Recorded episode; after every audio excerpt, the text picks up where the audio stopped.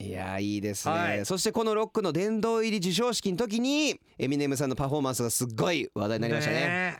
これあれなんですか？あのー僕実はちょっと見てないんですけど。見ました私は。あなんかあの「シング・フォー・ザ・モーメント」って僕大好きな曲なんですけど、はい。歌った時になんとそう。エアロスミスのスティーブン・タイラーが。出たんですよ。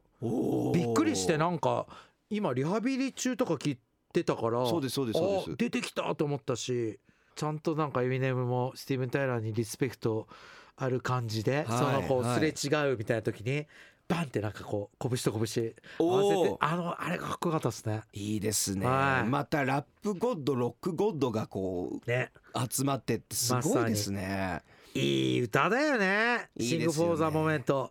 エアロの Dream On をねサンプリングした。そうですそうですそうです。サそうですね。ビとかがあの特にスティーブン・タイラーが歌ってるんですけど、あのドリームオンがね入っててっていうかっこいいんですよね。ずっとかっこいい。どっちとうん。もはい。や本当に。でなんかあの授賞式の時にエミネムがすごいスピーチをしたっていうふうに聞いてるんですけど。そう。なんか手紙みたいなの手紙っていうか自分のメモ帳を何枚も持ってきてずっと読むんだけど、僕和訳なしで見たから分かんないんだけど、はい。おそらく自分が影響されてであろうラッパーの名前をあの尋常じゃない数言うんですよ。あ。あの要するに10名とかのレベルじゃないですよ。ーはいはい。はい尋常じゃない数言うからああこれ知ってるとかと思う途中で。ああーサイプレスヒルって言ったとか。あー言う言うサイプレスヒルも出てくるんですね。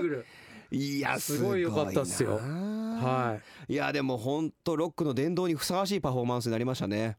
なんかエミネムははラップだこれこれがロックだじゃなくてうん。もうエミネムはロックですよエミネムはロックですね。ロックですもうすげえやつは全部ロックですうん。本当に思いましたまあかっこいいパンパンク要素が入ってますか？ねクラッシュのジョー・ストラマーも最後に言ってたらしいんですけどロックの次のロックがヒップホップだっていうふうに言ってたらしくてパンクを引き継ぐのはラップっていうかうんヒップホップなんだっていうふうに言ってたのでまあエミネムがある意味エミネム含めですけどあの今の世に出てるラッパーはみんなそれを受け継いでるんじゃないですかね。豊かですしねパンクよりその考えがなんていうの？